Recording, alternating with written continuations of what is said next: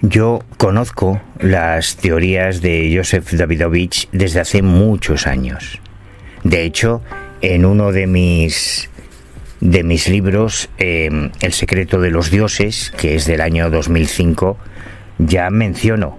las teorías de Davidovich para explicar algunas grandes construcciones del pasado, con su hipótesis del ablandamiento de piedras. Y me parece razonable. A mí sí me parece razonable porque mi experiencia con diferentes culturas en distintas partes del mundo, de esas que los urbanitas occidentales blancos judeocristianos llamamos primitivas, a mí me han hecho sonrojarme más de una ocasión por su ingenio, su creatividad y su capacidad de imaginación. Y porque creo que tenían una tecnología, entre comillas, eh, que en ocasiones hemos ninguneado por, por verla desde, desde una perspectiva muy, muy, despectiva, ¿no? Hacia esas culturas, entre comillas, primitivas. Así que tampoco me extrañaría si algún día se, se descubre que estas ideas de Davidovich eh, tienen una base real. Además, eh, sigo con mucho interés las investigaciones de arqueólogos, de historiadores, eh, ecuatorianos o, peruanos o de otros países de América Latina que están siguiendo esta teoría de el ablandamiento de piedras, sobre todo en base a los testimonios de algunos guardeses de los sitios arqueológicos o de artesanos que aseguran que sus padres, sus abuelos y sus tatarabuelos conocían esa técnica para eh, modelar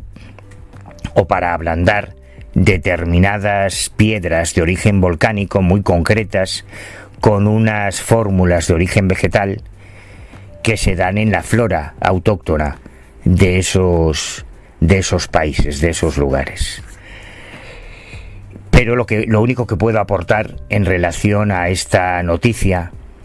que ahora en abril de 2022 ha revolucionado un poco las redes sociales es que es una otra fake news.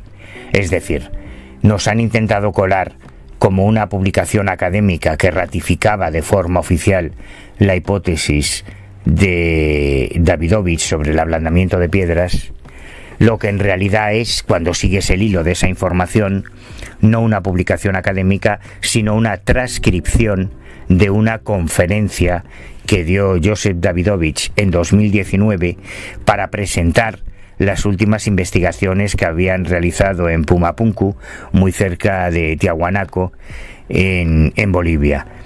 Y, y eso es hacer trampa porque existen, realmente existen un par de publicaciones académicas eh, reales que resumen las investigaciones tanto de Davidovich como de otros componentes de su equipo,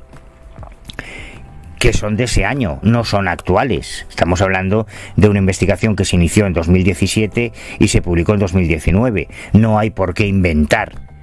Pienso yo, es que no es necesario que se ha realizado otra publicación ahora. Pero lo que me parece más sangrante y más vergonzoso es que para llamar la atención sobre esa información, que insisto que no es más que la transcripción de una conferencia de Davidovich, unas fotografías muy impactantes, muy impresionantes, que han hecho que a mí varios amigos directamente en redes sociales me, preguntasen, oye, ¿qué opinas de esto? Y cuando yo veía las fotografías, pensaba que me resultaban familiares que yo esto ya lo había visto antes. Así que cuando empecé a tirar del hilo, me encontré con que efectivamente las había visto antes porque son piezas creadas por un artista vecino mío, paisano, coruñés, gallego, de mi misma provincia, José Manuel Castro López, un escultor nacido en 1959 en Vilasuso, en el municipio de Ponteceso, aquí en la provincia de La Coruña, muy conocido por su técnica para esculpir, no ablandar,